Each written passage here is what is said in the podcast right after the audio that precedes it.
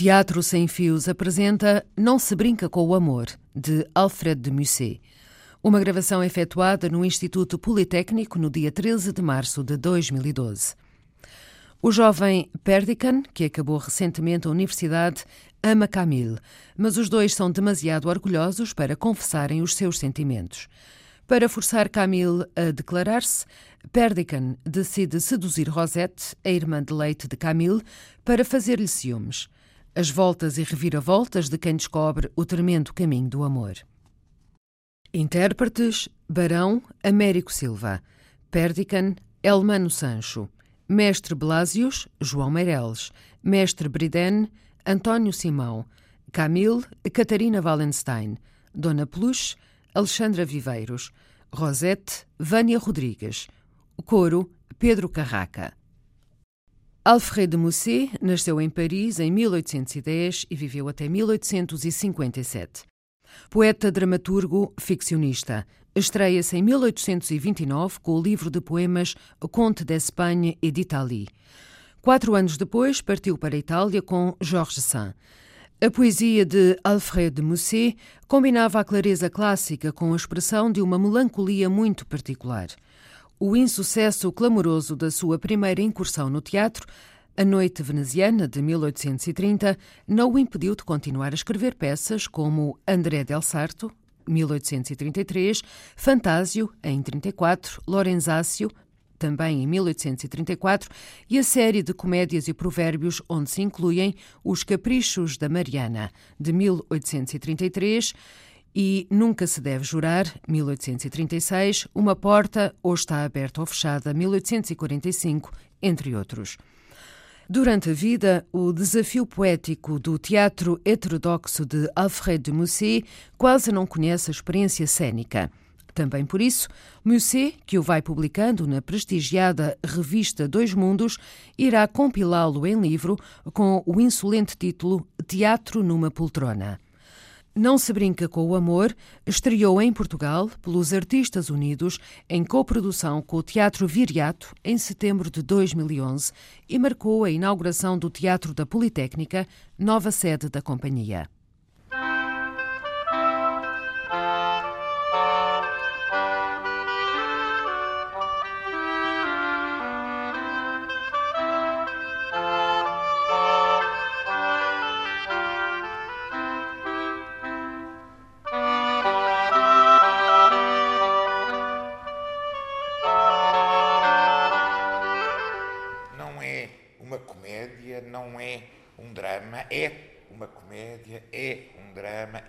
Crítica social, não é uma crítica social, não se brinca com o amor, a peça de Alfredo Musset, que os Artistas Unidos estrearam em Portugal do, quase 200 anos depois da sua escrita.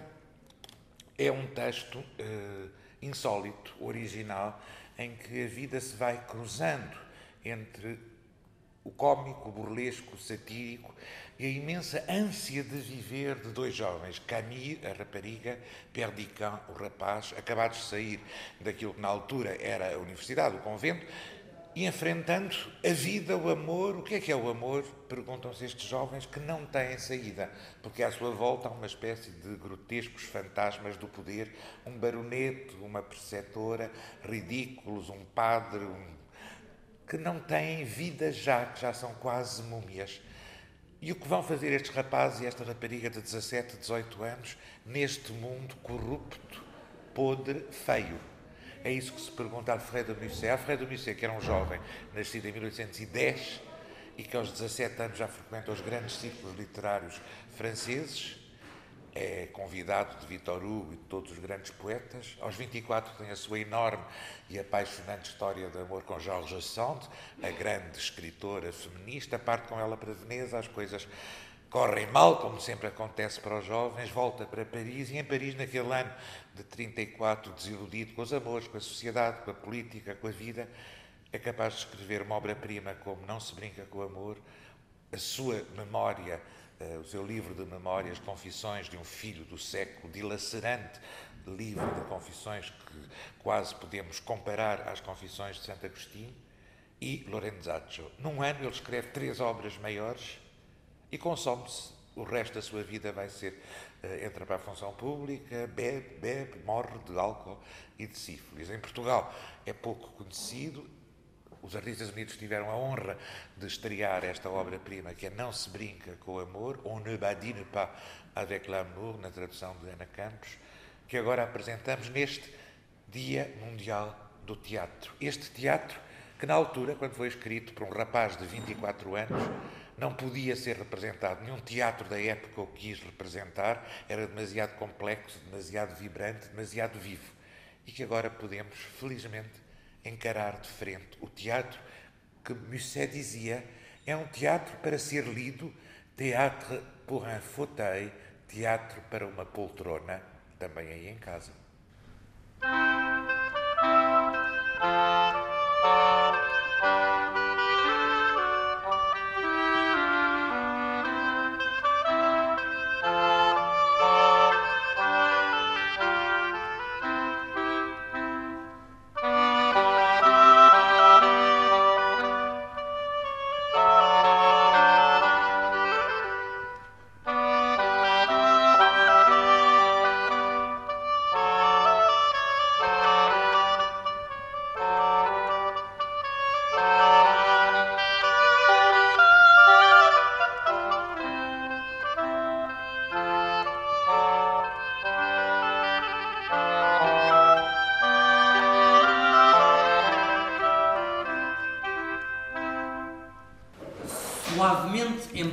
Sobre a sua mula fogosa.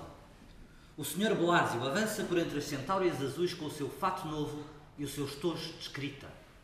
Como um bebê em cima do travesseiro, balança sobre o seu ventre roliço e de olhos semicerrados murmura um Pai Nosso para dentro do seu triplo queixo. Olá, Mestre Blásio. O senhor chega no tempo das vindimas como uma ânfora antiga? Os que quiserem saber uma importante notícia Tragam-me aqui primeiro um copo de vinho bem fresco. Aqui está a maior gamela que temos. Beba, mestre Blasi. O vinho é bom, falará depois. Saibam, meus filhos, que o jovem Perdican, filho do nosso amo, acaba de atingir a maioridade e que se doutorou em Paris. Regressa hoje mesmo ao palácio, com a boca cheia de maneiras de falar tão belas e tão floridas que ninguém sabe o que lhe há de responder três em cada quatro vezes. Toda a sua graciosa pessoa é um livro de ouro. Não vê uma ervinha no chão que não nos diga como aquilo se chama em latim. E quando há vento ou quando chove, diz-nos muito claramente porquê. Vocês ficariam com os olhos tão escancarados como aquela porta que ali está se o vissem desenrolar um dos pergaminhos que coloriu com tintas todas as cores com as suas próprias mãos e sem dizer nada a ninguém. Enfim, é um fino diamante da cabeça aos pés. É o que eu venho anunciar ao Sr. Barão. Estão a perceber que isto também me honra, a mim que sou o seu preceptor desde os quatro anos de idade. Portanto, meus bons amigos, tragam-me uma cadeira para eu descer desta mula sem partir o pescoço. O animal é um bocadinho rebelde e não me importaria de beber mais um trago antes de entrar. Beba, mestre Blásio, e reanime-se. Nós vimos nascer o pequeno Perdican e como ele está para chegar, não era preciso dizer-nos tanta coisa. Possamos nós reencontrar a criança no coração do homem. Que esquisito. A gamela está vazia. Julgava que não tinha bebido tudo. Adeus. Preparei, enquanto vinha trotando pela estrada, duas ou três frases sem pretensão que agradarão ao Sr. Barão. Vou puxar a sineta. Duramente sacudida sobre o seu burro ofegante, a Dona Peluche sobe a colina. O seu escudeiro, transido, desanca o pobre animal, que abana a cabeça com um cardo entre os dentes com as suas pernas compridas e magras, sapateia da raiva enquanto as suas mãos ossudas arranham o terço. Bom dia, Dona Pelucha. A senhora chega com uma febre, com o vento que amarelece os bosques. Um copo de água, labregos, que é o que vocês são. Um copo de água e um pouco de vinagre. De onde vem, amiga Pelucha? Tem a peruca coberta com olha. Lá se foi o tupete. E o seu casto vestido está arregaçado até às suas veneráveis ligas. Saibam, campónios, que a bela Caminha sobrinha do vosso amo, chega hoje ao palácio. Saiu do convento por ordem expressa do senhor barão, para vir em devido tempo e lugar receber, como é de direito, o que herdou de sua mãe. A sua educação, Deus seja louvado, está terminada. E os que a virem terão a alegria de aspirar uma gloriosa flor de sabedoria e devoção. Nunca houve nada tão puro, tão anjo, tão cordeiro e tão pomba como esta querida irmã. Ah, que o Senhor Deus do céu a guie. Assim seja. Ah, Afastem-se, labregos! Ah, Parece-me que tenho as pernas inchadas. Imponha-se, virtuosa peluche, e quando rezar a Deus, peça chuva. Os nossos campos de trigo estão secos como as suas tíbias. Vocês trouxeram uma água numa gamela que cheira a cozinhado. Ah, Eu dei a minha mão para eu descer. Ah, São uns grosseirões e uns malcriados. Vamos pôr os nossos fatos de domingo e ficar à espera que o barão nos mande chamar. Ou muito me engano, ou vai haver hoje um alegre banquete.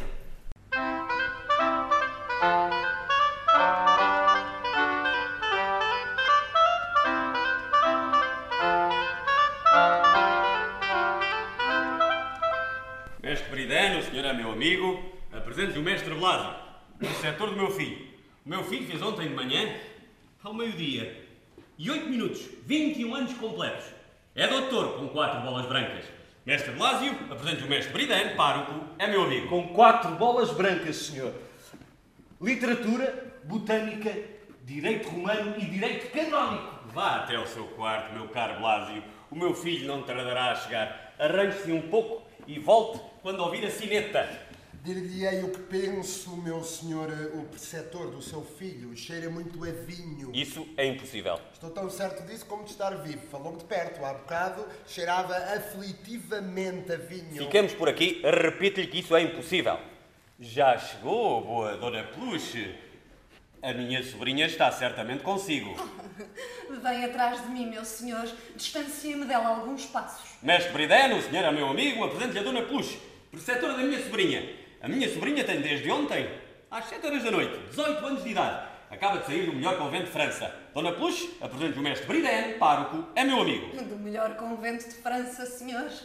E posso acrescentar a melhor cristã do convento. Dona Peluche, vá reparar a desordem em que se encontra. A minha sobrinha vai chegar em breve, espero. Esteja pronta à hora do jantar. Esta solteirona parece completamente cheia de unção. Cheia de unção e de compunção, mestre Brideno. A sua virtude é inatacável. Mas o preceptor cheira a vinho. Tenho a certeza. Mestre Brideno, há momentos em que devido a sua amizade está apostado em contradizer-me, nem mais uma palavra sobre o assunto. Formei o desígnio de casar o meu filho com a minha sobrinha. Fazem um par harmonioso. A educação deles custa-me seis mil escudos. Será necessário obter algumas dispensas? Já as tenho, Brideno. Estão em cima da minha mesa, no meu escritório. Ó meu amigo, participe agora que estou muito contente. Sabe que tive sempre o mais profundo horror à solidão. Contudo, o lugar que ocupo e a importância das minhas funções obrigam-me a permanecer neste palácio três meses no inverno e três meses no verão. É impossível fazer a felicidade dos homens em geral e dos seus vassalos em particular sem dar por vezes ao seu criado quarto a ordem rigorosa de não deixar entrar ninguém. Como é austero e difícil o recolhimento do homem de Estado, e que prazer não encontrarei eu em moderar, pela presença dos meus dois filhos reunidos, a sombria tristeza que por força tem de me atormentar desde que o rei me nomeou administrador dos impostos. Esse casamento far-se-á aqui ou em Paris? Já estava à espera, Briden. Tinha a certeza de que o senhor me iria fazer essa pergunta. Pois bem, que diria ao meu amigo se essas mãos que aí estão, sim, Briden, as suas próprias mãos, não olhe para elas com esse ar tão infeliz, estivessem destinadas a abençoar solenemente a feliz confirmação dos meus sonhos mais queridos, hã? Calma, o, reconhecimento tira-me as palavras. Olhe através desta janela. Não vê que a minha gente se dirige em multidão para os portões? Os meus dois filhos chegam ao mesmo tempo. Esta é a mais feliz combinação. Dispus as coisas de maneira a prever tudo. A minha sobrinha será introduzida por esta porta à esquerda e o meu filho por esta porta à direita. Que lhe parece? Sinto-me muito feliz por ir ver como eles vão abordar. Vão dizer um ao outro: seis mil escudos não é uma ninharia, não se iluda. Estas crianças amavam-se muito, aliás, desde o berço. Briden, tenho uma ideia. Qual? Durante o jantar, como quem não quer a coisa, está a compreender, meu amigo, enquanto for esvaziando algumas taças o senhor sabe latim, Briden. Ita é de Paul, com os diabos, está claro que sei. Gostaria muito de o ver interpelar o rapaz. Secretamente, é óbvio, diante da prima. Não pode deixar de produzir uma boa impressão. Ponho-o a falar latim um bocadinho. Não exatamente durante o jantar. Tornar-se-ia fastidioso. E eu cá não compreendo nada. Está a perceber? Se o Sr. Barão não compreende nada, é provável que o mesmo aconteça com a sua sobrinha. Mais uma razão. Quer que uma mulher admire aquilo que compreende. De onde vem o Sr. Briden? Essa objeção mete dó. Eu conheço mal as mulheres, mas parece-me que é difícil admirar aquilo que não se compreende. Eu conheço-as, Briden. Conheço esses seres encantadores e indefiníveis. Convença-se disto. Elas gostam que lhes atirem areia para os olhos. E quanto mais lhes atiramos, mais elas os abrem para apanharem mais. Bom dia, meus filhos. Bom dia, minha querida Camila. Meu querido Perdican. Deem-me um beijo e deem um beijo um ao outro. Ah! Bom dia, meu pai. Minha querida irmã. Ah. Que felicidade! Como estou feliz! Saúde-os, meu pai e meu primo. Como tu estás crescida, Camille. E tão bela como o sol. Quando saíste de Paris, Perdican? Na quarta-feira, creio eu, ou na terça. Como tu transformaste numa mulher. Sou então homem, eu. Parece-me que ainda ontem te vi deste tamanho. Devem estar cansados. A estrada é longa e está calor. Oh, meu Deus, não. Veja, meu pai. Bonita que é, Camille. Vá lá, Camille. Dá um beijo ao teu primo. Peço desculpa. Um elogio paga-se com um beijo. Dá-lhe um beijo, Perdican. Se a minha prima recua quando eu lhe estendo a mão, digo também eu peço desculpa. O amor pode roubar um beijo, mas a amizade não. A amizade e o amor só devem receber o que podem dar. Começo de mau amor, não é? O pudor excessivo é sem dúvida um defeito, mas o casamento remove muitos escrúpulos. Estou chocado, magoado. Aquela resposta desagradou-me. Peço desculpa. Viu que ela fez menção de se vencer? Venha aqui para eu lhe falar. Isto é extremamente doloroso. Este momento que devia ser tão doce para mim está completamente estragado. Estou irritado, lindrado. Que diabo, isto é muito mau. Diga-lhes algumas palavras. Viraram as costas um ao outro. Então, meus filhos, o que se passa? Que fazem, Camille, diante dessa tapeçaria? Que belo retrato, meu tio.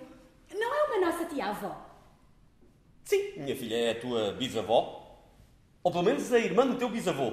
Pois a querida senhora nunca contribuiu da sua parte, creio eu, a não ser com orações para o crescimento da família. Era realmente uma santa mulher. Oh, sim, uma santa. É a minha tia-avó Isabel. Como o hábito lhe fica bem. E tu, Perdican, que fazes aí diante desse vaso de flores? Está aqui uma flor encantadora, meu pai. É um heliotrópio. Estás a brincar? É do tamanho de uma mosca? Esta pequena flor, do tamanho de uma mosca, tem o seu valor. Sem dúvida, o doutor tem razão. Pergunte-lhe a que sexo, a que classe ela pertence, que elementos a constituem, de, de onde lhe vem a seiva e a cor, a levá-lo-á ao êxtase, enumerando os fenómenos desta ervinha, desde a raiz até à flor. E... Não sei tanto sobre ela, meu referendo. Acho que cheira bem. Mais nada.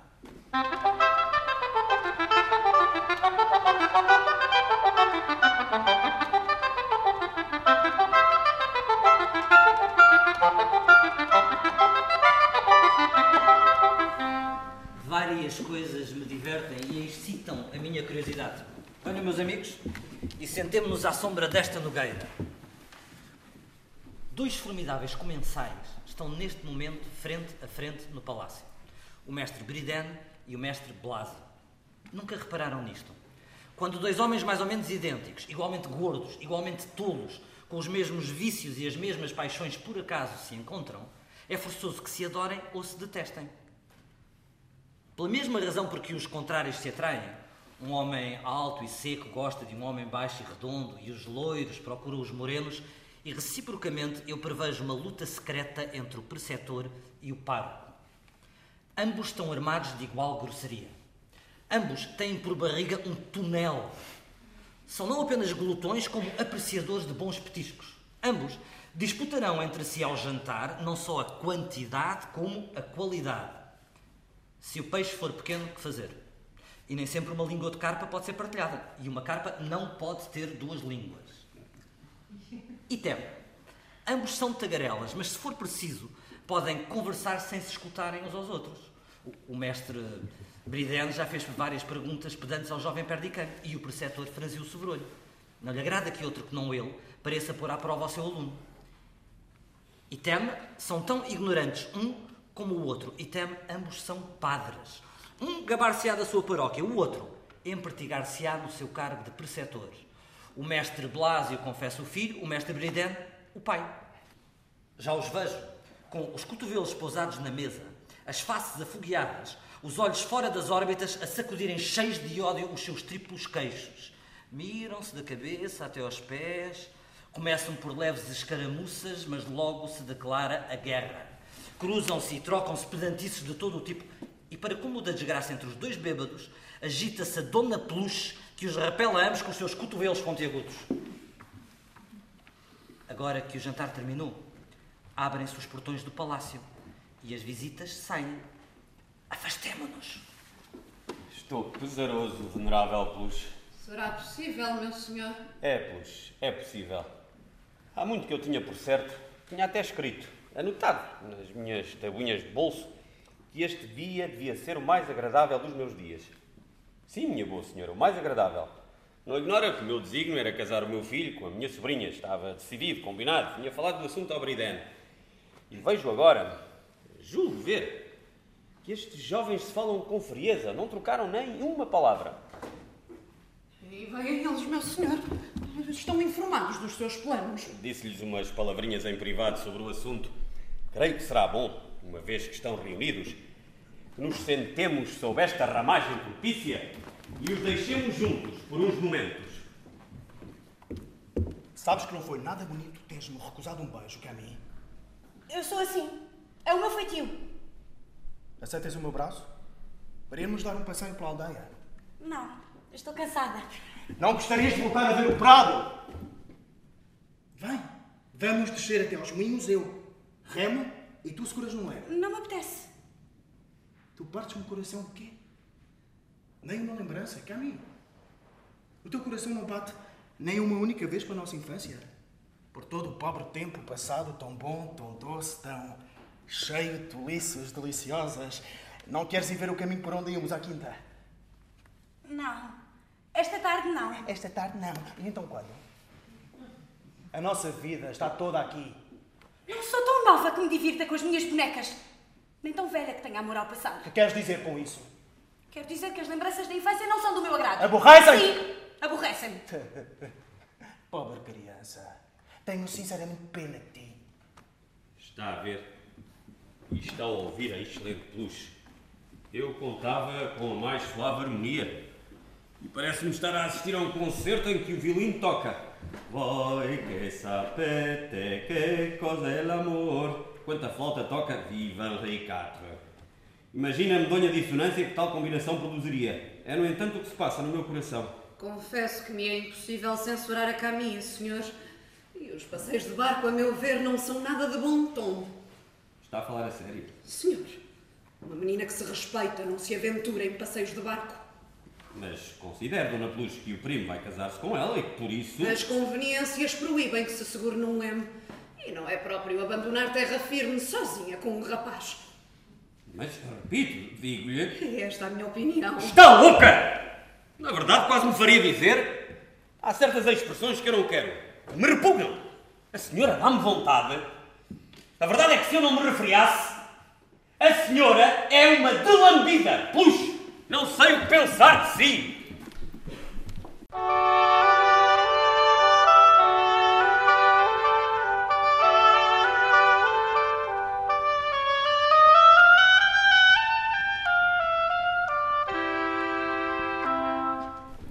Bom dia.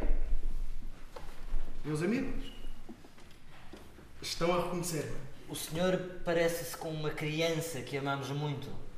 Não foram vocês que me carregaram às costas para atravessar as ribeiras dos vossos prados? Que me puseram a dançar nos vossos joelhos? que me levaram à garupa nos vossos cavalos robustos e que se apertaram às vezes uns contra os outros para me darem lugar à mesa da ceia na quinta. Lembramos-nos disso, senhor. O senhor era o pior dos diabretes e o melhor rapaz da terra. então, porque não me abraçam, em vez de me cumprimentarem como se eu fosse um estranho? Deus te abençoe com as nossas entranhas. Todos nós gostaríamos de pegar ao colo, senhor, mas somos velhos. E o senhor é um homem feito. Sim. Há dez anos que não os vejo. E num dia tudo muda debaixo do sol. Ele veio-me alguns pés em direção ao céu e vocês curvaram-se algumas polegadas em direção ao túmulo. As vossas cabeças embranqueceram. Os vossos passos ficaram mais lentos. Já não são capazes de levantar do chão o vosso filho de antigamente. Cabe-me agora a mim ser um pai para vocês, que foram os meus. O seu regresso é um dia mais feliz do que o seu nascimento. É mais doce reencontrar o que se ama do que beijar um recém-nascido. Aqui está o meu querido Val. As minhas nogueiras, os meus caminhos verdes, a minha fonte. Aqui estão os meus dias passados ainda cheios de vida. Aqui está o mundo misterioso dos sonhos da minha infância. A pátria. Pátria. Palavra incompreensível. Então o homem nasceu só para um pedacinho de terra? Para aí fazer o seu ninho e para aí viver um dia? Disseram-nos que é um sábio, meu senhor. Sim, também me disseram. As ciências são uma coisa bonita, meus filhos. Estas árvores e estes prados ensinam em voz alta a mais bonita de todas, o esquecimento daquilo que se sabe. Houve várias mudanças durante a sua ausência. Há raparigas que se casaram e rapazes que estão na tropa. Contar-me isso depois. Estou à espera de novidades, mas a verdade é que não as quero ainda. Que pequeno que é este lavador. Antigamente parecia-me imenso. Levando a cabeça um oceano e umas florestas, venho encontrar uma gota de água e umas ervinhas.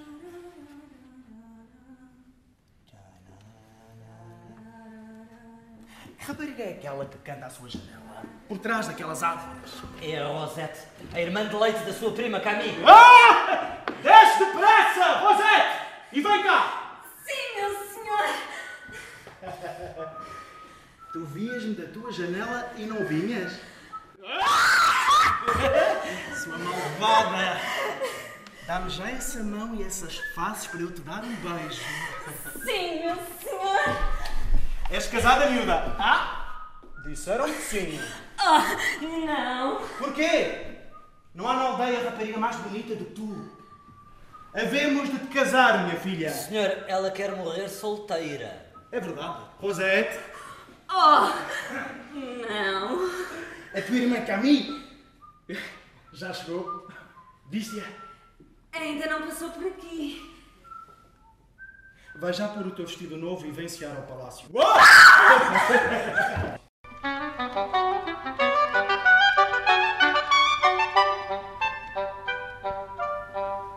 Senhor, tenho uma coisa para lhe dizer.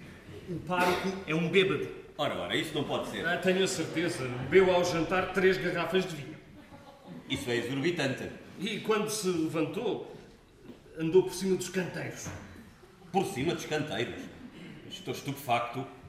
Que estranho. Beber três garrafas de vinho ao jantar.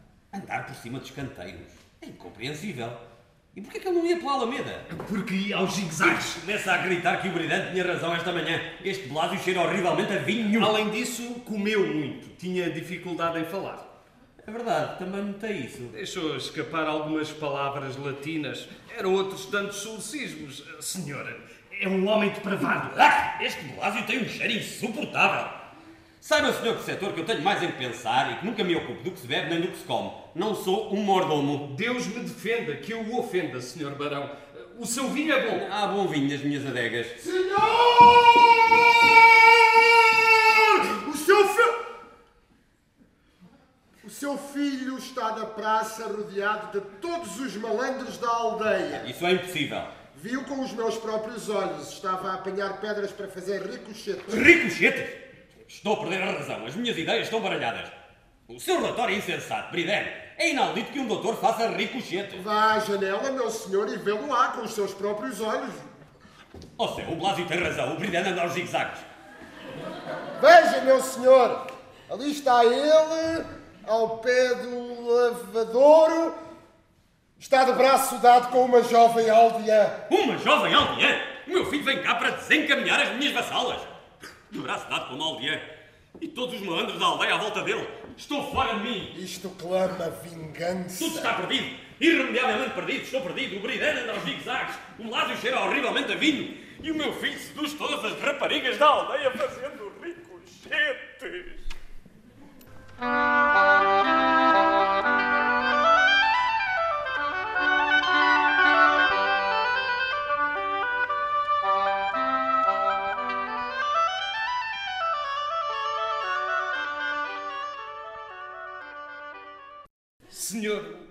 Seu pai está desesperado.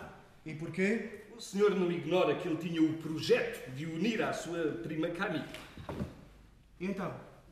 Isso é o que eu mais desejo. O barão julga, porém, notar que as vossas personalidades não se harmonizam. É pena. Não posso refazer a minha. Impossibilitará, assim, esse casamento. Repito-lhe que o que mais desejo é casar-me com a Camille. Vá ter com o barão e diga-lhe isso. Senhor, retiro-me. A sua prima está a vir nesta direção. Já é, prima. Mantenho o que te disse ontem, és linda como uma flor. Falemos a sério, Perdicão. O seu pai quer casar-nos. Não sei o que o primo pensa disso, mas julgo proceder bem prevenindo de que a minha decisão está tomada. Pior para mim se vos desagrado. Não mais do que outra. Não me quero casar. Nada disso que possa ferir o seu orgulho. O orgulho não combina comigo. Não dou valor às suas alegrias nem às suas tristezas. Vim aqui para receber a herança que me deixou a minha mãe. Regresso amanhã. Ao convento. Há franqueza na tua atitude. Toca aqui. E sejamos bons amigos. Eu não gosto de toques. Dá-me a tua mão, Camille. Peço-te. Que tens de mim? Não queres que nos casem? Muito bem, não nos casemos. Isso é motivo para nos odiarmos? Não somos irmãos. Quando determinou este casamento no seu testamento, a tua mãe quis que a nossa amizade fosse eterna. Foi isso que ela quis. Por que casarmos-nos? Aqui está a tua mão e aqui está a minha. E para que elas fiquem assim unidas até o último suspiro, acreditas que precisemos de um padre? Precisamos apenas de Deus. Fico feliz por a minha recusa de ser indiferente. Ela não me é indiferente, Camille. O teu amor ter-me-ia dado a vida, mas a tua amizade confortar-me-á. Não partas amanhã. Ontem não quiseste dar uma volta pelo jardim porque vias em mim um marido que tu não querias. Fica aqui. Alguns dias. Deixa-me a esperança de que a nossa vida passada não morreu para sempre no teu coração. Sou obrigada a partir. Porquê? É segredo. Ah, amas outro. Não! Mas quero partir. Irrevogavelmente. Sim. Irrevogavelmente. Pois bem, adeus. Gostaria que nos sentássemos à sombra dos castanheiros do bosque e que conversássemos como bons amigos durante uma hora ou duas, mas se te desagrada. Não falamos mais nisso. Adeus, minha filha.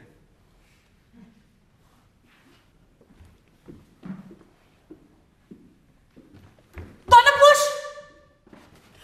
Dona Plus! Está tudo pronto. Partiremos amanhã. O meu tutor acabou de fazer as contas? Sim, querida pomba imaculada. O barão chamou-me de lambida ontem à tarde e estou muito feliz por me ir embora. Toma este bilhete e entregue-o da minha parte, antes do jantar. Ao meu primo Perdicá. Senhor meu Deus, será possível? Escreve um bilhete a um homem. Não vou ser sua mulher. Posso muito bem escrever ao meu noivo. O senhor Perdicã acabou de sair daqui. Que pode ter para lhe escrever? Seu noivo. Misericórdia. Será verdade que se esquece de Jesus? Faça o que digo! E prepare tudo para a nossa partida!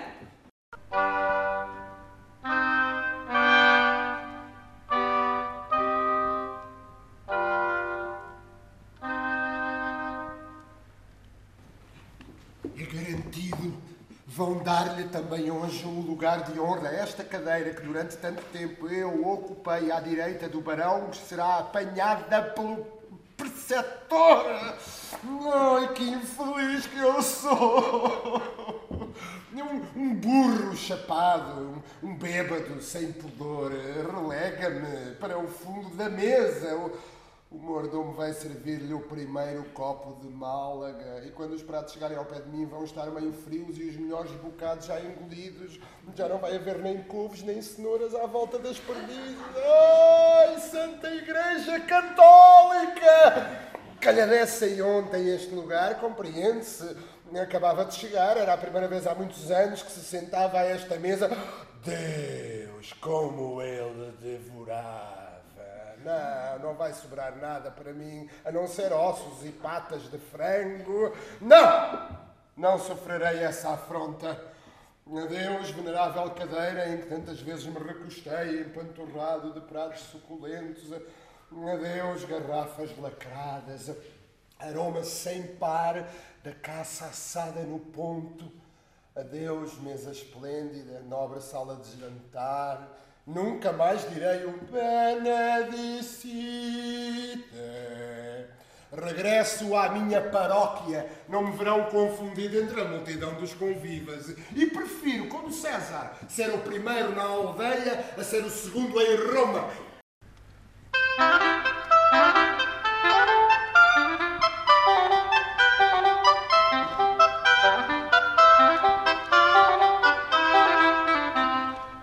Que a tua mãe não está, Vem dar um passeio.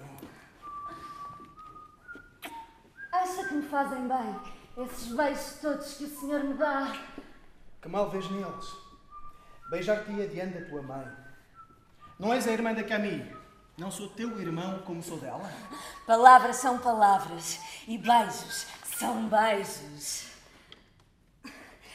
Eu não tenho muito espírito e percebo isso muito bem sempre que quero dizer alguma coisa. As senhoras sabem o que quer dizer, conforme lhes beijam a mão direita ou a mão esquerda. Os pais beijam-nas na testa, os irmãos na face, os namorados nos lábios. A mim, todos me beijam nas duas faces e isso põe-me triste. Como tu és bonita, minha filha.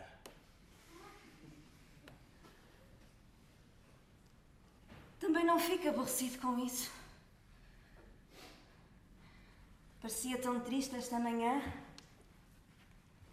Então, o seu casamento está desfeito. A gente da tua aldeia lembra-se de me ter amado. Os cães da quinta e as árvores do bosque também se lembram, mas a Camille, não. E tu? Rosette, quando te casas, Não falemos disso, está bem? Falemos do tempo, daquelas flores que estão ali, dos seus cavalos e das minhas tocas. de tudo o que quiseres, de tudo o que puder passar pelos teus lábios sem lhes tirar esse sorriso celeste que eu respeito mais do que a minha vida.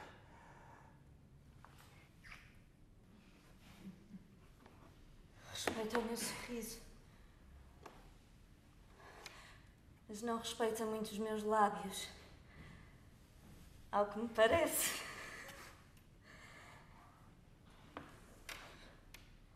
Olha, caiu-me na mão uma gota de chuva. Mas o céu está limpo. Desculpa. O que fiz eu para o senhor chorar?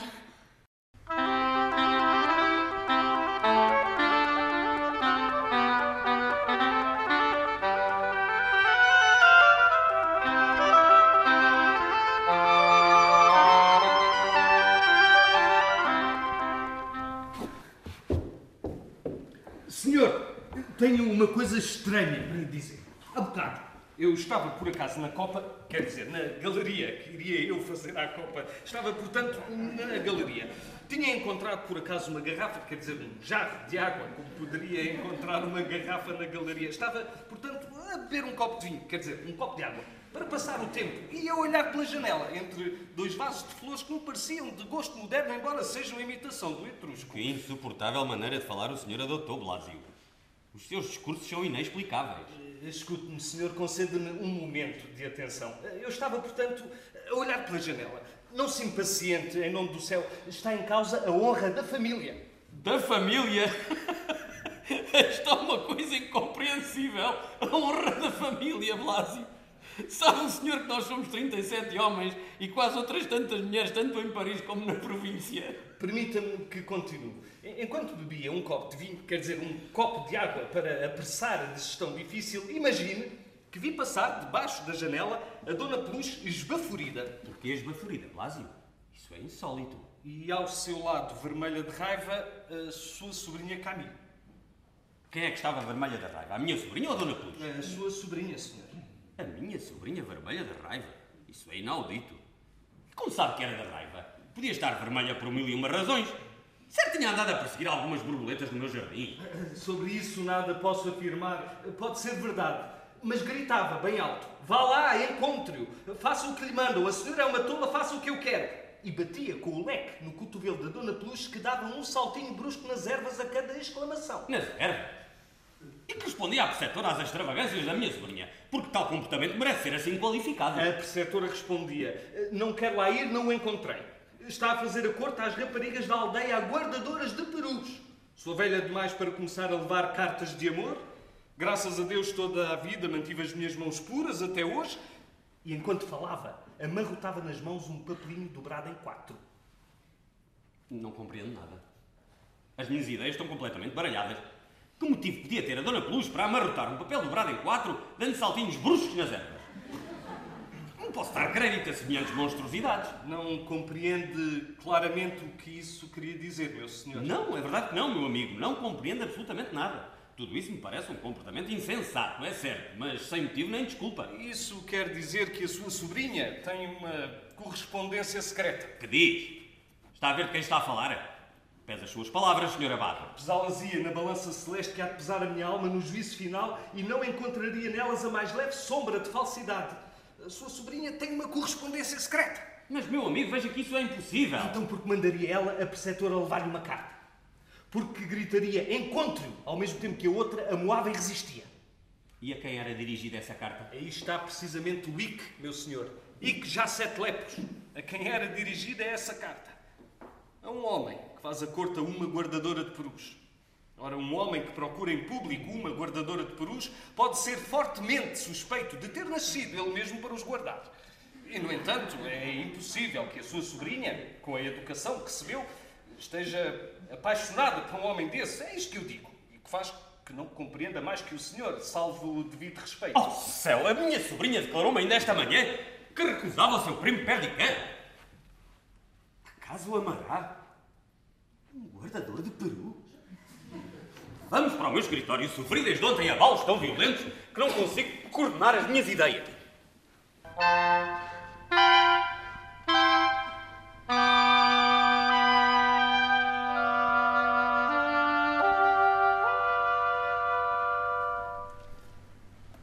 Vá ao meio-dia à fonte pequena. O que significa isto? Uma recusa tão firme, tão cruel, um orgulho tão insensível e agora o encontro. Se é para me falar de negócios, por que escolheu um lugar destes? Será algum estratagema feminino? Esta manhã, quando passeava com a Rosette, ouvi bolir no meio das moitas e pareceu-me que era uma corça. Haverá aqui alguma cilada? Bom dia, primo. Julguei perceber, com ou sem razão, que estava triste quando se separou de mim esta manhã. Tomou minha mão contra a minha vontade. Venho pedir-lhe que me dê a sua. Recusei-lhe um beijo. Aqui o tem. Agora, disse-me que gostaria muito que conversássemos com bons amigos. Sente-se aí e conversemos. Eu estava a sonhar? Ou estou a sonhar agora? Achou estranho receber um bilhete meu, não é? Eu sou temperamental. Mas o primo disse-me esta manhã umas palavras muito certas. Já que nos separamos, separemos-nos como bons amigos. Não sabe o motivo por que me vou embora. E eu venho dizer-lhe. Vou fazer-me religiosa. Será possível? És tu, a Camille, que eu vejo sentada nesta fonte como antigamente. Sim, Perdicã sou eu. Venho reviver um quarto de hora da vida passada. Parecia-lhe brusca e altiva. É muito simples. Renunciei ao mundo. No entanto, antes de me separar de si, gostaria muito de saber a sua opinião. Acha que faço bem em fazer-me religiosa? Não me interrogue sobre esse assunto porque eu nunca me farei monge. Há quase 10 anos que vivemos longe um do outro. O primo começou a experiência da vida.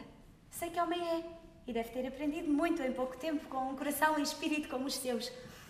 Diga-me, teve amantes?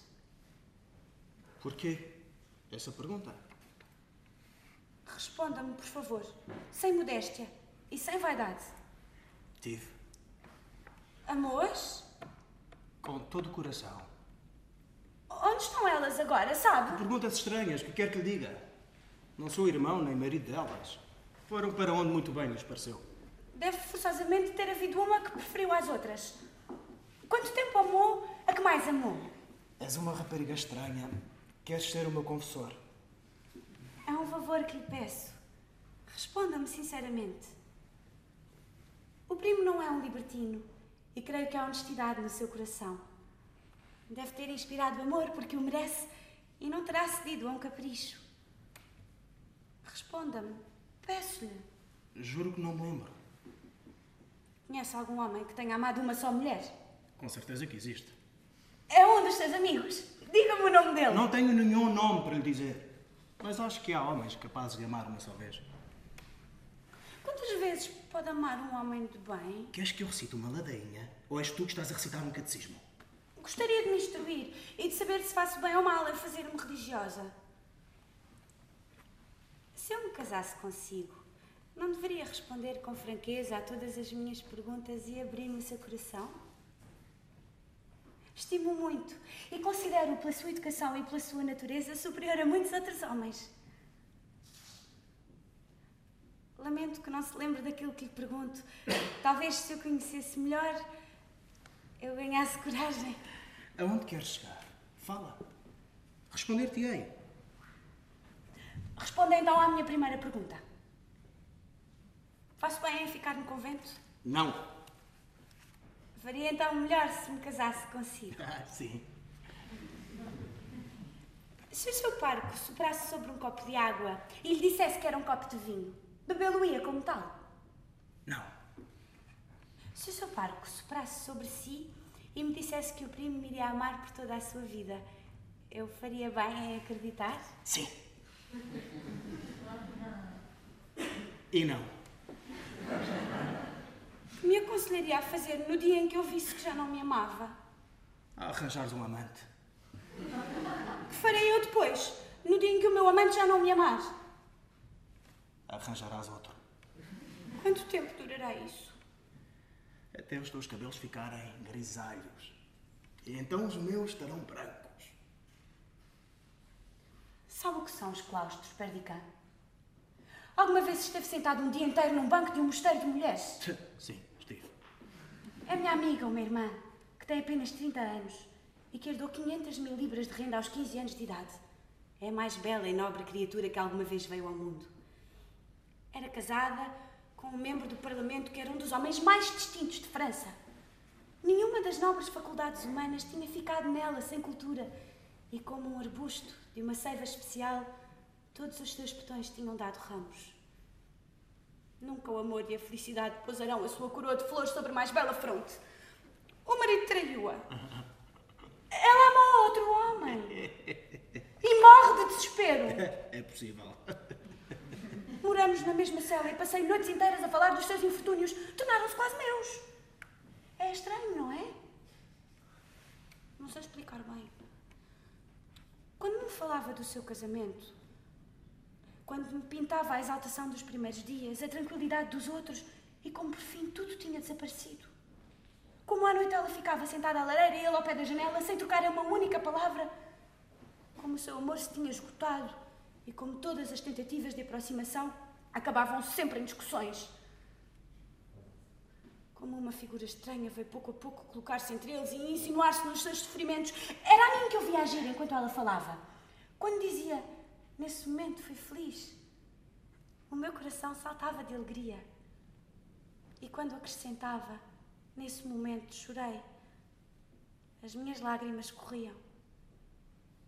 Mas imagine, uma coisa ainda mais estranha. Eu tinha acabado por criar para mim uma vida imaginária e isso durou quatro anos. É inútil dizer-lhe por quantas reflexões, momentos de introspeção tudo isso passou. O que eu lhe queria dizer, como curiosidade, é que todas as histórias que a Luísa me contava, todas as ficções dos meus sonhos, tinham a sua imagem. A minha imagem. Sim. E é natural. O primeiro e o único homem que eu tinha conhecido. A verdade é que eu o amei, Perdica. Que idade tens, Camille? 18 anos. Continua. Continua. Eu escuto. Há 200 mulheres no nosso convento. Um pequeno número dessas mulheres nunca conhecerá a vida. E as outras esperam pela morte. Algumas delas saíram do mosteiro como eu saio hoje. Virgens. E cheias de esperança. Voltaram pouco depois, velhas e tristes. Todos os dias há algumas que morrem nos nossos dormitórios. E todos os dias chegam novas que vêm ocupar o lugar das mortas nos colchões de crina. Os estranhos que nos visitam admiram a calma e a ordem da casa, observam atentamente a brancura dos nossos véus, mas não percebem porque é que cobrimos os olhos com eles. O que pensa dessas mulheres, Perdicã? Fazem mal? Fazem bem? Não sei. Houve algumas que me aconselharam a permanecer virgem. Agrada-me poder consultá-lo. Pensa que essas mulheres teriam feito melhor se tivessem arranjado um amante e se me aconselhassem a fazer o mesmo? Não sei! Prometeu que me respondia! Estou naturalmente dispensado de o fazer. Não creio que sejas tu que estás a falar. É possível. Deve haver em todas as minhas ideias coisas muito ridículas. Pode muito bem acontecer que me tenham ensinado a lição e que eu seja apenas um papagaio mal ensinado. Há na galeria um pequeno quadro que representa um monge curvado sobre um missal. Através das grades escuras da sua cela, insinua-se um fraco raio de sol e vê-se uma estalagem italiana diante da qual dança um pastor de cabras. A qual dos dois homens dá mais valor? Nem a um, nem ao outro. E a ambos. São dois homens, carne e osso, há um que lê e outro que dança. Não vejo mais nada. Fazes bem em fazer-te religiosa. Diziam que não, há bocado. Disse que não. É possível. Quer dizer que me aconselhas? Quer dizer que não acreditas em nada? Oh, levanta a cabeça, Perdicã. Qual é o homem que não acredita em nada? Aqui tens um. Não acredito na vida eterna. Minha irmã querida, as religiosas deram-te a sua experiência, mas acredita em mim, não é tua. Tu não vais morrer sem amar. Eu quero amar. Mas não quero sofrer.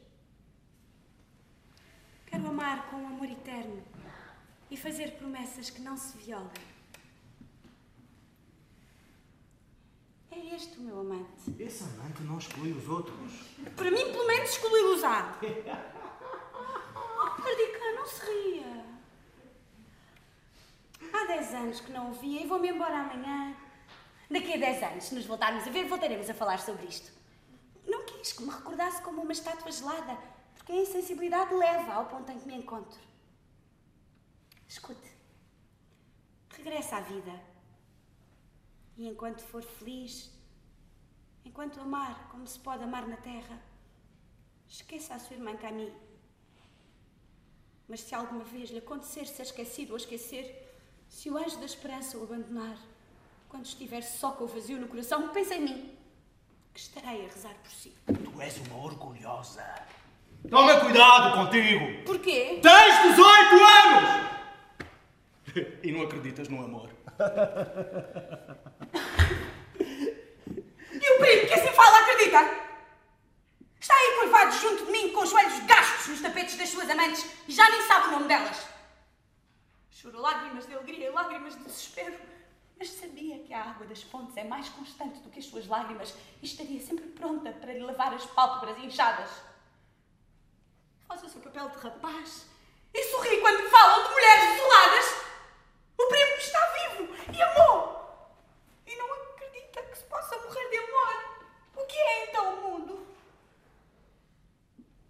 Deve desprezar cordialmente as mulheres que o aceitam tal como é e mandam embora o último amante para o traírem aos seus braços com o beijo de outro nos lábios. Perguntava-lhe há pouco se tinha amado. Respondeu-me como um viajante que tivesse estado na Itália ou na Alemanha e que dissesse sim, estive lá e depois pensasse em ir à Suíça ou outro país qualquer. O seu amor é então uma moeda para poder andar assim de mão em mão até à morte? Não. Nem sequer é uma moeda. Porque a mais insignificante moeda de ouro vale mais do que o primo. E em todas as mãos porque passa conserva a sua efígie. Como tu és bela, Camille, quando os teus olhos se animam. Sim, sou bela, eu sei. Os aduladores não me dirão nada de novo. A fria religiosa que cortara os meus cabelos talvez empalideça com a mutilação. Mas não se transformarão em anéis e colares para andarem de salão em salão. Nenhum ficará sobre a minha cabeça quando o ferro por ela passar. Quero uma só tesourada. E quando o padre que me abençoar me puser no dedo o anel de ouro do meu esposo celeste, a madeixa de cabelos que lhe darei poderá servir-lhe de capa. Estás mesmo furiosa. Fiz mal em falar. Tenho a minha vida inteira ao pé da boca. Oh, Pericã, não se ria. Tudo isto é triste. De morrer. Pobre criança. Eu deixo-te falar e quero muito responder-te. Falas-me de uma religiosa que me parece ter tido sobre ti uma influência funesta. Dizes que foi traída, que ela mesma traiu e que está desesperada. Tens a certeza de que se o seu marido ou o seu amante regressasse e lhe estendesse a mão através da grade do parlatório, ela não lhe estenderia a sua? Que diz? Não ouvi bem. Tens a certeza de que se o seu marido ou o seu amante regressasse e lhe propusesse que continuasse a sofrer, ela responderia que não? Assim creio. Há 200 mulheres no teu mosteiro. E a maior parte delas tem no fundo do coração feridas profundas. Elas deram-te a tocar e tingiram o teu pensamento virginal com as gotas do seu sangue. Elas viveram, não é verdade? E mostraram com horror o percurso das suas vidas. Tu benzeste-te diante das suas cicatrizes como se fossem as chagas de Jesus. Elas incluíram-te nas suas procissões lúgubres e tu agarras-te a esses corpos descarnados com temor religioso quando vês um homem a passar. Tens a certeza de que se o homem passa fosse aquele que as traiu, aquele por quem choram e sofrem, aquele que amaldiçoam rezando a Deus, tens a certeza de que ao vê-lo passar, elas não romperiam as suas cadeias para correrem para os seus infortúnios passados e oferecerem os seus peitos ensanguentados ao punhal que as feriu? Oh, minha filha! Sabes quais são os sonhos dessas mulheres que te dizem que não sonham? Sabes que nome elas murmuram quando os soluços que saem dos lábios fazem tremer a hóstia que lhes apresentam? Elas, que se sentam junto de ti com as suas cabeças vacilantes para derramar no teu ouvido a sua velhice encarquilhada. Elas, que fazem soar nas ruínas da tua juventude o rebate do seu desespero e que dão a sentir ao teu sangue escarlate o frio dos teus túmulos. Sabes tu quem elas são? Mete-me medo. A fúria também se apoderou de si. Sabes o que são freiras? Infeliz menina! Sabem elas que te representam o amor dos homens como uma mentira, que há pior ainda, a mentira do amor divino. Sabem elas que cometem um crime quando vêm segredar a uma virgem palavras de mulheres? Como te ensinaram bem a lição. Como eu previ tudo isto quando te paraste diante do retrato da nossa velha tia? Querias partir sem me apertares a mão. Não querias voltar a ver este bosque, nem esta pobre fonte que nos olha desfeita em lágrimas. Renegavas os dias da tua infância e a máscara de gesso que as freiras te colaram ao rosto recusava-me um beijo. De irmão. Mas o teu coração bateu. Esqueceu a lição. Ele que não sabe ler e tu voltaste. E sentaste-te na erva onde agora estamos. Pois bem, caminho. Essas mulheres falaram bem e puseram-te no bom caminho, talvez à custa da minha felicidade, mas diz-lhes isto da minha parte: o céu não é para elas. para mim. Não é verdade? Adeus, Camille. Volta para o teu convento. E quando te contarem essas histórias horrendas que te envenenaram, responde o que eu te vou dizer. Todos os homens são mentirosos, inconstantes, falsos, tagarelas, hipócritas, orgulhosos e cobardes, desprezíveis e sensuais. Todas as mulheres são pérfidas, ardilosas, vaidosas, curiosas e depravadas. O mundo não passa de um esgoto sem fundo, onde as focas mais informes rastejam e se contorcem sobre montanhas de lodo. Mas há no mundo uma coisa santa e sublime: a união de dois desses seres tão imperfeitos e tão medonhos. Somos muitas vezes traídos no amor, muitas vezes magoados e muitas vezes infelizes, mas amamos e quando chegamos à beira da cova voltamos-nos para olhar para trás e pensamos: sofri muitas vezes, enganei-me algumas vezes, mas amei. Fui eu que vivi! E não um ser artificial criado pelo meu orgulho e pelo meu tédio.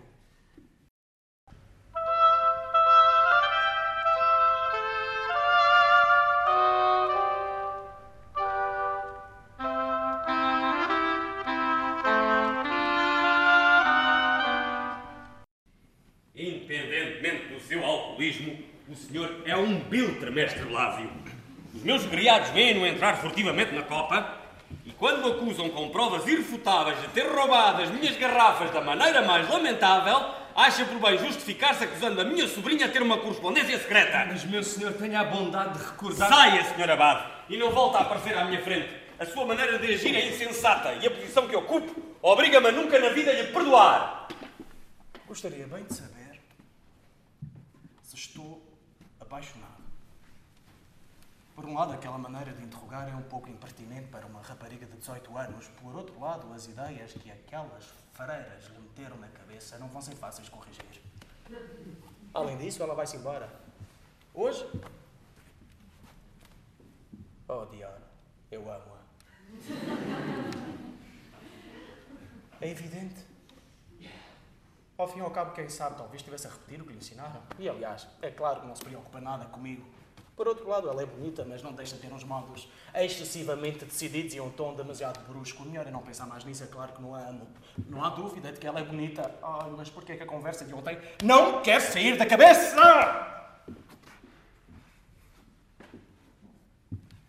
É passei a noite toda a pensar nela. Onde é que eu ia? Ah, e a aldeia.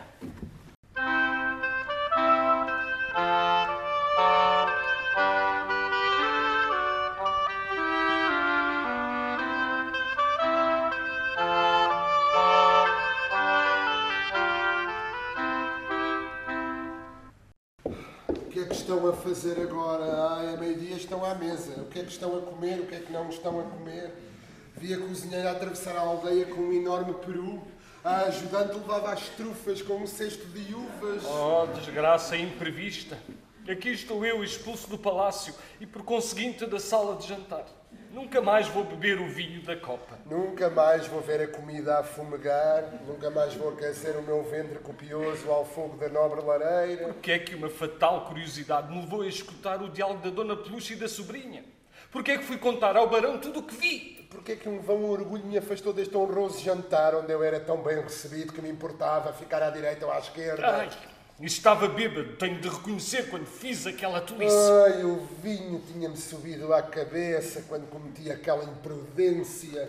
Parece-me que está ali o pároco. É o preceptor em pessoa. Oh, senhor pároco, o que faz por aqui? Eu vou jantar, não vai também? Hoje não. Ah, mestre Briden, interceda por mim. O barão expulsou-me. Acusei falsamente a Nina Camille de ter uma correspondência secreta e, no entanto, Deus é testemunha de que vi, ou julguei ver a Dona Peluche nas ervas. Estou perdido, caro pároco. O que é que me está a dizer? A verdade. Caí em completa desgraça por ter roubado uma garrafa. Porque fala de garrafas roubadas a propósito de ervas e de uma correspondência, senhor. Suplico-lhe que defenda a minha causa. Eu sou honesto, Sr. Briden. Oh, Diga-me, Sr. Bridane, eu sou o seu criado. Oh, fortuna! Estarei a sonhar? Vou então sentar-me em ti, cadeira bem-aventurada. Ficar-lhe-ia muito reconhecido se escutasse a minha história e se fizesse o favor de me desculpar, meu bom senhor, caro pároco. É impossível fazê-lo, senhor. Já passa do meio-dia e eu vou jantar. Se o barão se queixa de si, isso é consigo. Eu não intercedo por um bêbado. Depressa, corramos para o portão e tu, meu ventre, arredonda-te! Miserável peluche, tu é que vais pagar por todos. Sim, tu é que és a causa da minha ruína. Mulher desavergonhada, vila alcoviteira, é a ti que eu devo ter caído em desgraça. Ó oh, Santa Universidade de Paris, chamam-me bêbado.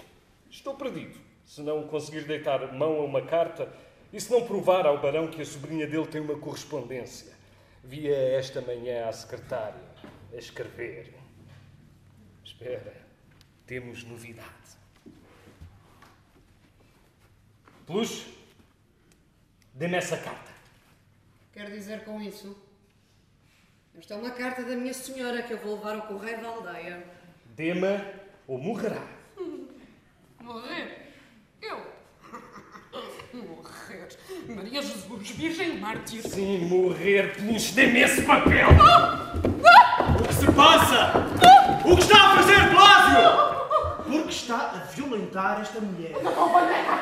Eu tiro uma senhora! Justiça! Ela é uma alcoviteira, senhor. Esta carta é uma carta de amor. É uma carta da caminho, senhores, da sua noiva. Uma carta de amor a um guardador de peru. Ah, meu testabada, sou eu, Domingo!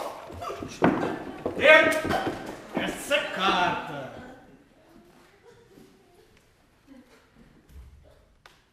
Não compreendo a vossa.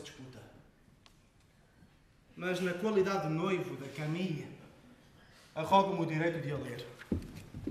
Para a irmã Louise, convento.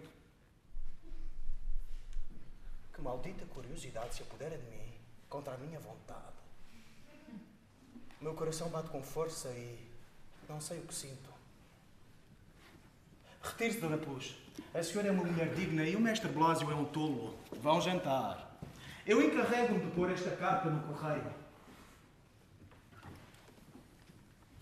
É crime abrir uma carta. Sei o bem demais para o fazer. Que dirá que a minha é esta irmã? Estou então apaixonado. Que poder tem sobre mim aquela estranha rapariga para que as três palavras escritas neste endereço me ponham a mão a tremer? É estranho. Na luta com a Dona Peluche, o Blásio fez saltar o lacre. Será crime abri-la?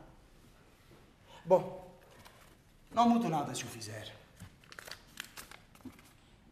Parto hoje, minha querida, e tudo se passou como eu previra. É terrível, mas o pobre rapaz está de coração despedaçado. Não se consolará de me ter perdido. No entanto, eu fiz tudo quanto há no mundo para lhe desagradar. Deus me perdoará tê-lo lançado no desespero com a minha recusa. Ah, minha querida, que podia eu fazer? Reste por mim, voltaremos a ver-nos amanhã e para sempre, toda sua, do melhor da minha alma, Camille. Será possível? A Camille escreve isto. É de mim que assim fala. Eu, lançado no desespero com a sua recusa? Oh, meu Deus! Se fosse verdade, veríamos. Que vergonha pode haver em amar. Fez tudo quanto há no mundo para me desagradar, diz ela, e eu estou de coração despedaçado. Mas que interesse pode ela ter em inventar um romance destes? Será então verdade o que eu pensei esta noite? Ah, mulheres, esta pobre Camille talvez esteja muito piedosa, entrega-se de bom grado a Deus, mas resolveu e decretou que lançaria no desespero. Estava combinado entre as duas amigas antes dela sair do convento. Ficou decidido que a Camille ia voltar a ver o primo, queriam crer que ela se casasse com ele, que ela recusaria e que o primo ficaria desolado. é tão interessante uma rapariga que sacrifica a Deus a felicidade de um primo. Não. Não, Camille, eu não te amo, não fui lançado no desespero, não estou de coração despedaçado. E vou provar-te. Sim. Vais saber que eu amo outra antes de ires embora daqui. Olá, bom homem. Vá ao palácio, diga na cozinha que entreguem este bilhete à menina Camille. Sim, meu senhor. Agora a outra. Ah! Fui lançado no desespero. Olá! Rosé!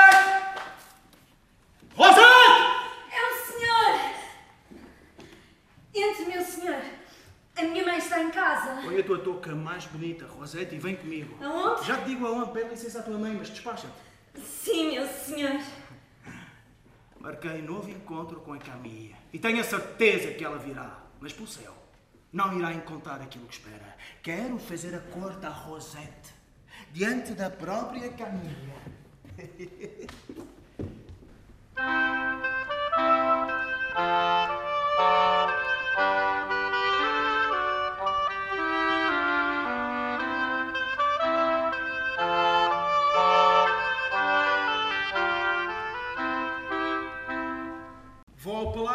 uma carta para a menina. Dou-lhe ou entrego-a na cozinha, como disse o Sr. Perdican. Dama, Se preferir que a leve ao palácio, não vale a pena eu demorar-me. digo-te que me deixe. Como desejar. Toma lá para o teu trabalho. Muito obrigado. Vou-me embora, não é? O Perdicam pede-me que me vá despedir dele antes de partir ao pé da fonte pequena onde o mandei ir ontem. Que terá ele para me dizer?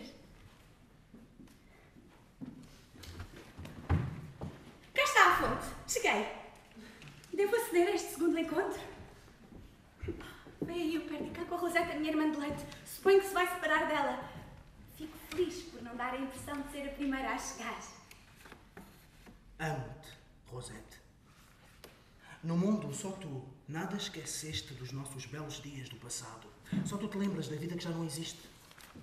Toma a parte que te cabe da minha vida nova.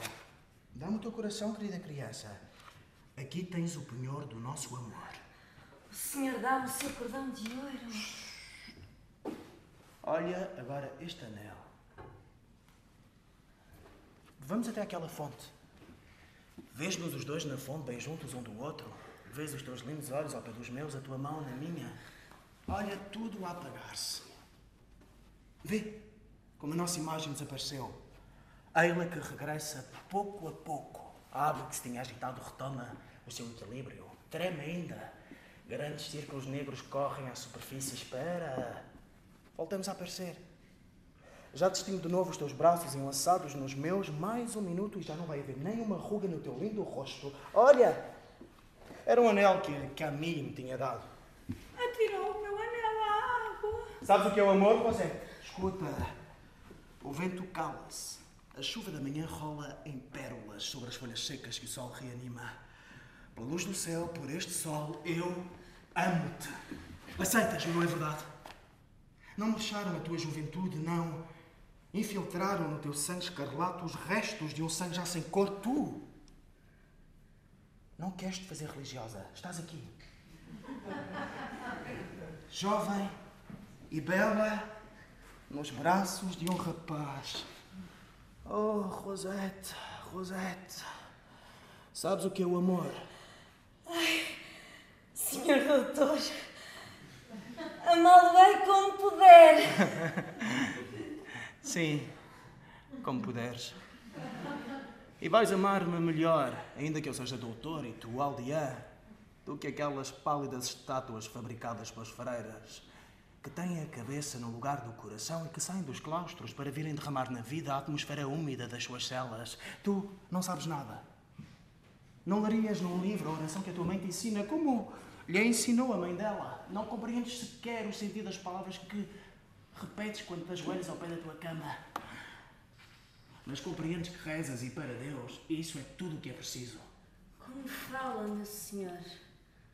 Tu não sabes ler, mas sabes o que dizem estes bosques e estes prados, estas tépidas ribeiras, estes belos campos cobertos de searas. Bem, serás a minha mulher. E juntos, juntos nos enraizaremos na seiva do mundo todo-poderoso.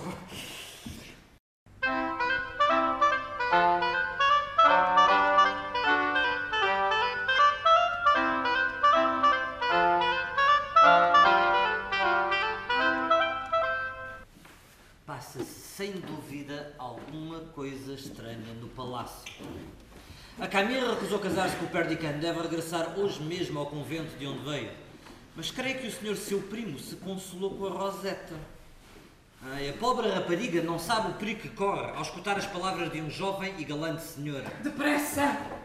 Depressa! Selem o meu burro! Passará como um sonho leve, ou venerável senhora? Vai tão cedo voltar a montar este pobre animal que está tão triste para o levar? Deus seja louvado, caros labregos. Não morrerei aqui. Morra longe, amiga peluche.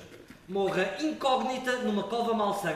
Rezaremos pela sua respeitável ressurreição. Oh, vem aí a minha senhora, querida Caminha. Está tudo pronto para a nossa partida. O barão apresentou as suas contas e o meu burro está selado. Vão para o diabo, senhora e o seu burro! Não partirei hoje! Oh, oh, oh. Que significa isto? A Dona Peluche está pálida de terror. Os seus cabelos postiços tentam eriçar-se. O seu peito assobia com força e os seus dedos alongam-se crispando-se. Oh, Senhor Jesus! A Caminha blasfemou!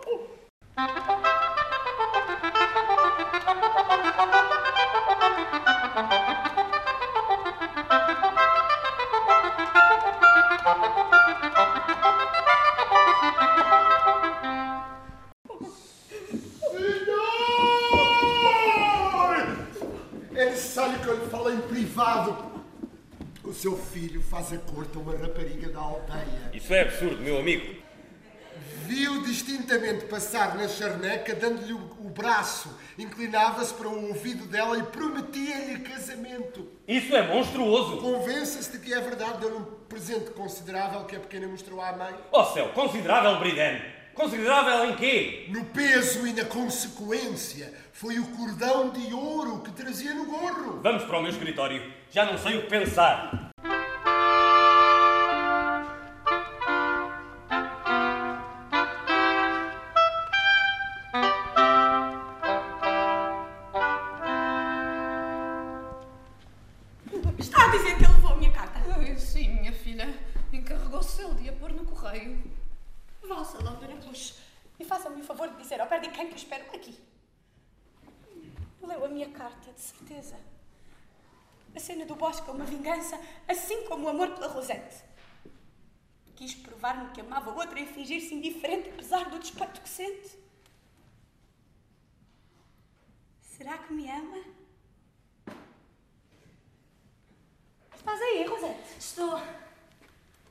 Posso entrar?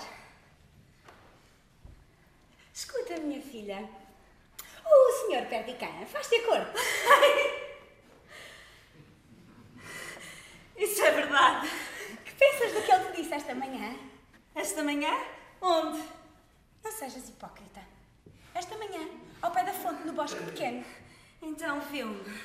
Pobre inocente. Não, não te vi. Ele disse-te palavras bonitas, não é verdade?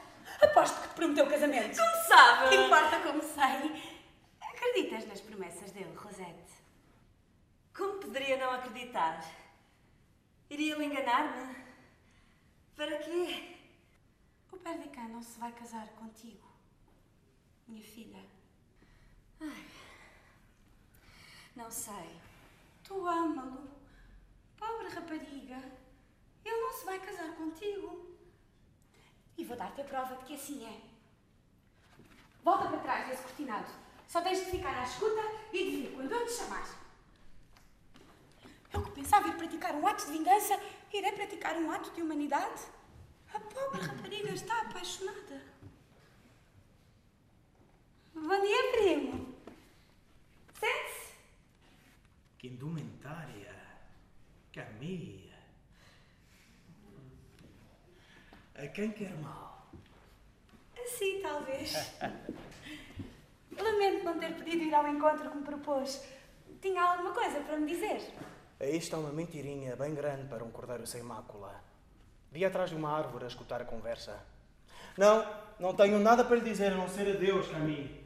Julgava que ia partir, mas o seu cavalo está na cavalariça e a prima não parece vestida para viajar. Gosto de discutir. Não sei se não me apeteceu continuar a discutir consigo. Para que serve discutir quando a reconciliação é impossível? O prazer das discussões reside em fazer as pazes. Está convencido de que eu não quero fazê-las? Oh! Não graceis. Gostaria que me fizessem o corte. Não sei se é por ter um vestido novo, mas tenho vontade de me divertir. O primo propôs-me ir à aldeia. Vamos! Aceito. Tomemos um barco. Apetece-me fazer um piquenique ou dar um passeio pela floresta. Haverá luar esta noite? É curioso. Já não tem no dedo o anel que eu lhe dei? Perdi-o. Foi por isso que eu o encontrei. Tome, Perdican. Aqui está ele. Será possível? Onde o encontrou? Está a ver se tenho as mãos molhadas, não é? A verdade é que estraguei o meu vestido do convento para retirar da fonte este pequeno guiso de criança. Por isso vesti outro. E digo-lhe, fica diferente. Ponha lá isso no dedo. Retiraste este anel da fonte, Camille, correndo o risco de caíres? Oh, estarei a sonhar. Está aqui, és tu que me pões no dedo. Ah, Camille. Por que me devolves este triste penhor de uma felicidade que já não existe? Fala. Porque vais embora, porque ficas. Porque é que de uma hora para outra mudas de aparência e de cor, como a pedra deste anel com cada raio de sol? Conhece o coração das mulheres, Perdican? Tem a certeza da sua inconstância e sabe se elas mudam realmente de ideias quando mudam por vezes de linguagem? Há quem diga que não. Não há dúvida de que temos muitas vezes de representar um papel, de mentir. Vê que sou franca. Mas tenho a certeza de que tudo mente numa mulher quando a sua língua mente? Reflete-o bem sobre a natureza desse ser frágil e violento, sobre o rigor com que julgam, sobre os princípios que lhe impõem. E quem sabe, se forçada pelo mundo a enganar, a cabeça desse pequeno ser sem juízo não pode deliciar-se com isso e mentir, às vezes, por passatempo, por capricho, com momento por necessidade. Não compreendo nada disso. E nunca minto. Amo-te, Camille. É tudo o que sei.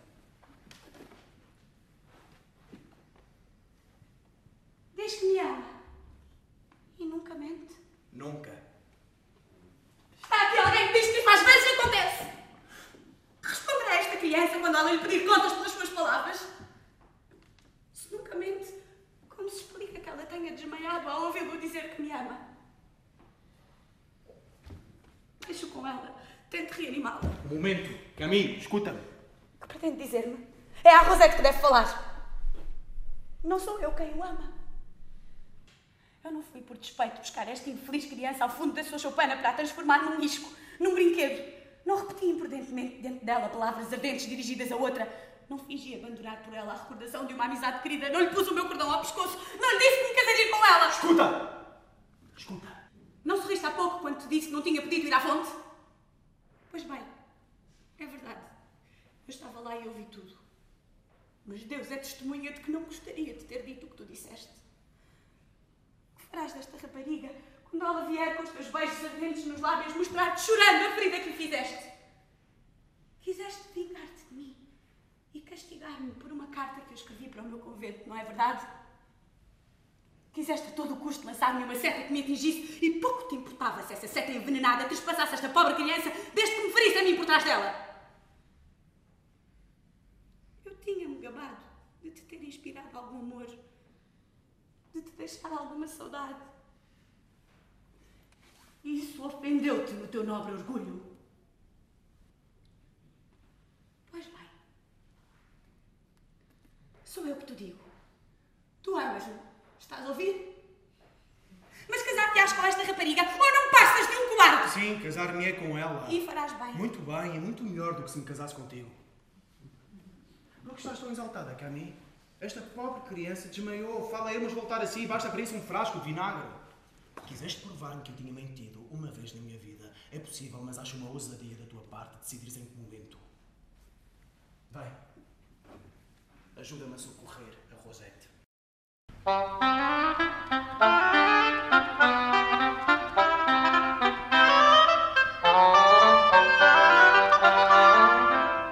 Isso acontecer, enlouquecerei. Usa a sua autoridade. Enlouquecerei e negarei o meu consentimento. Isso é coisa certa. Deveria falar com ele e convencê-lo a ser Se razoável. lançar-me-á no desespero durante todo o carnaval e não irei nem uma única vez à corte. É um casamento desigual. Nunca se viu uma pessoa casar-se com a irmã de leite da sua prima. Ultrapassa todo o tipo de limite. Mande-o chamar e diga-lhe claramente que esse casamento lhe desagrada. Acredite no que lhe digo, é um capricho. Ele não irá oferecer resistência. Vestir-me-ei de preto neste inverno, podem tê-lo como garantido. Fale com ele em nome do céu! Foi um desatino! Talvez já seja tarde, se ele o disse, falo-á! Vou fechar no meu quarto para me abandonar à minha dor. Diga-lhe se eu me procurar que estou fechado no meu quarto e que me entrega à minha dor por ver que se casa com uma rapariga sem nome. Não encontrarei aqui um homem de coragem. A verdade é que quando procuramos algum, a nossa solidão é assustadora. Então, primo, quando será o casamento? o mais cedo possível. Já falei com o notário, com o pároco e com toda a gente da aldeia. Tenciona realmente casar-se com a Rosette? Certamente. Que dirá o seu pai? Tudo o que ele quiser. Agrada-me casar com essa rapariga. É uma ideia que lhe devo a si. E que a carinho. Terei de repetir-lhe os mais repisados lugares comuns sobre a origem dela e a minha. Ela é bonita, jovem e ama. Isso é mais do que suficiente para ser três vezes feliz. Que tenha espírito ou que não tenha, eu poderia ter encontrado pior. Vai haver gritos e gracejos. Lavo daí as minhas mãos. Não há nenhum motivo para rir. Faz muito bem em casar-se com ela. Mas há uma coisa que eu lamento por si. É que vão dizer que o fez por despeito. Lamenta isso? Oh, não. Sim. Lamento-o verdadeiramente por si. Não fica bem a um rapaz não resistir a um momento de despeito. Lamente então isso. A mim é-me indiferente. Mas que ideia! É uma rapariga sem nome. Terá um nome quando for minha mulher. Aborrecendo-a antes do notário ter posto os sapatos e o fato novo para vir aqui. Causar-lhe a repugnância no jantar das bodas. E na noite da festa, o primo ordenará que lhe cortem as mãos e os pés como nos contos árabes. Por ela cheirar a guisado! Verá que não. Não me conhece. Quando uma mulher é meiga e sensível, fresca, boa e bela, eu sou capaz de me contentar com isso. Sim, é verdade. Até ao ponto de não preocupar em saber se ela fala latim. É de lamentar que tenham gasto tanto dinheiro para lhe o ensinarem. Foram três mil escudos perdidos. Sim, teriam feito melhor se os tivessem dado aos pobres. Disse sem carregar ao primo. Pelo menos quanto aos pobres de espírito. E eles me darão em troca o reino dos céus, que é deles. Quanto tempo durará essa brincadeira? Que brincadeira.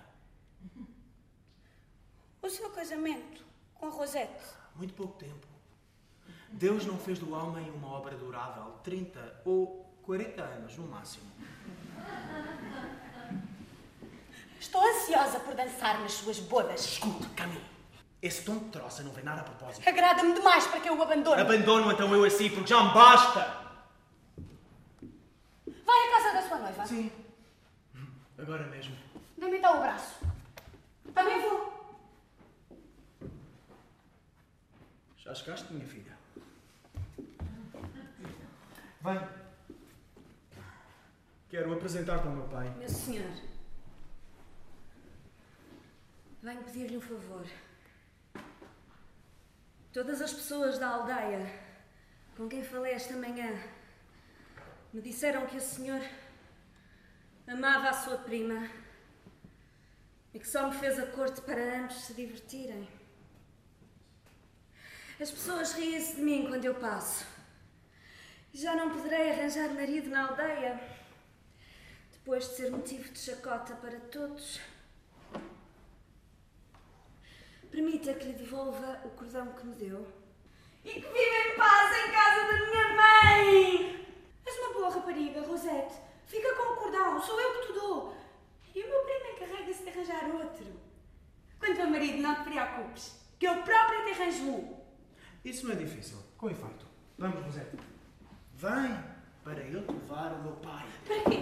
É inútil. Sim, tem razão. O meu pai iria receber-nos mal. Temos de deixar passar o primeiro momento de surpresa. Vem comigo, voltemos à praça. Acho engraçado que digam que não te amo quando eu me caso contigo. Com os diabos, havemos de os calar.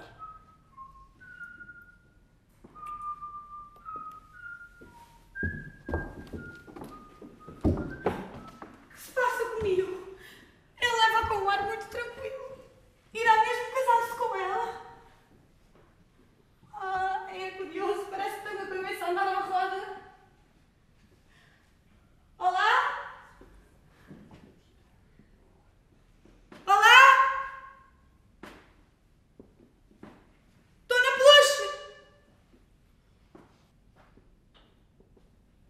está cá ninguém.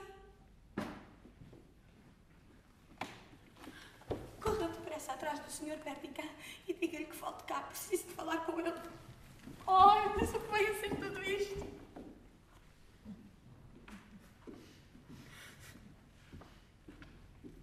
Mandou-me chamar? Caminho. Não. Não. Está tão pálida. que tem para me dizer? Mandou-me chamar para falar comigo.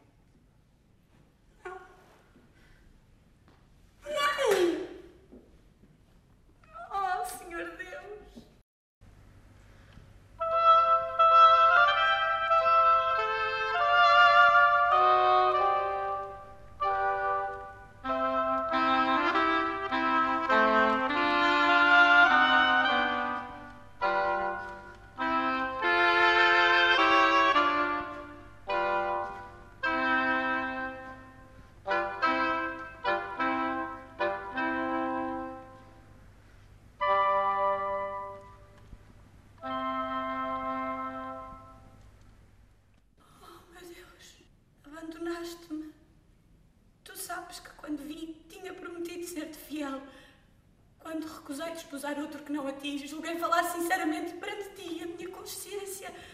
Tu sabes isso, meu pai. Já não me queres. Oh, porque fazes mentir a própria verdade. Porque estou tão fraca. Ah, pobre de mim, já nem consigo rezar. Orgulho. O mais letal dos conselheiros humanos que vieste fazer entre mim e esta rapariga. Ela, ali está, e assustada, pousando o coração e o rosto nas lajes insensíveis. Poderia ter-me amado em nós. Tínhamos nascido um para o outro. Que vieste fazer aos nossos lábios orgulho quando as nossas mãos se unir. Quem se viu? Quem fala sobre esta abóbada? És tu, Perdica? Que insensatos que nós somos. Nós amamos. Que sonho foi esse que tivemos, Cami? Que vãs palavras, que miseráveis loucuras passaram como o vento funesto entre nós dois. Qual de nós quis enganar o outro? Ah, esta vida, ela mesma, um sonho tão doloroso, por que juntar-lhe um dos nossos? Oh meu Deus! A felicidade é uma pérola tão rara neste oceano aqui embaixo. Tu tinhas-nos dado essa pérola, pescador celeste, essa joia sem preço, tinha-la ido buscar para nós, às profundezas do abismo, e nós, como crianças mimadas que somos, fizemos dela um brinquedo. O caminho verde que nos conduzia um ao outro tinha uma inclinação tão suave, estava cercada por moitas tão floridas, perdia-se num horizonte tão calmo. Foi preciso que a vaidade, a tagarelice e a raiva viessem a tirar as suas rochas informes para aquela estrada celeste que nos teria levado a ti num beijo. Foi preciso que nos magoássemos um ao outro porque somos humanos. Oh, insensatos. Nós amamos-nos. Sim. Nós amamos-nos. Perdica. Deixa-me senti-lo no teu coração. Este Deus que nos observa não se ofenderá. Ele aceita que eu te amo. Há 15 anos que o sabe.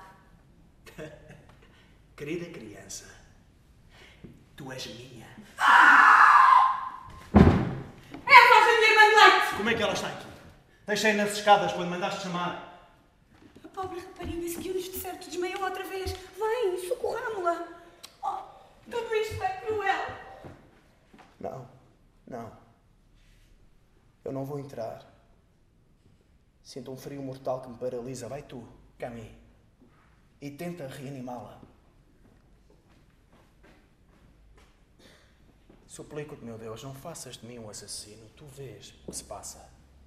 Nós somos duas crianças insensatas e brincamos com a vida e com a morte, mas o nosso coração é puro. Não mates a Rosette, Deus justo. Eu vou arranjar o marido, vou reparar o meu erro. Ela jovem será rica, será feliz. Não faças isso. Oh meu Deus, podes abençoar mais quatro dos teus filhos.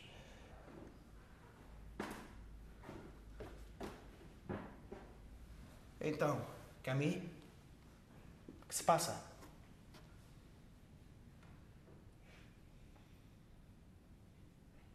Morreu. Adeus,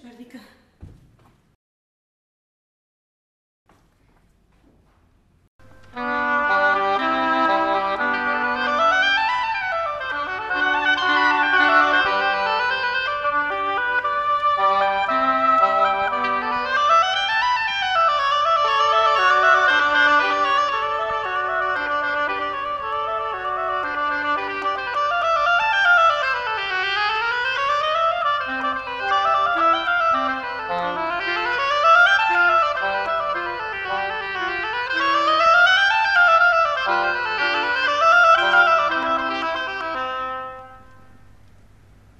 Teatro Sem Fios apresentou Não se brinca com o amor, de Alfred de Musset. Foram intérpretes como Barão Américo Silva, como Perdican Elmano Sancho, como Mestre Blasius João Meireles, como Mestre Briden António Simão, como Camille Catarina Wallenstein, como Dona Peluche Alexandra Viveiros, como Rosette Vânia Rodrigues e o coro Pedro Carraca. Este programa teve a captação de José Carlos Teixeira, assistência de realização e montagem de Anabela Luiz.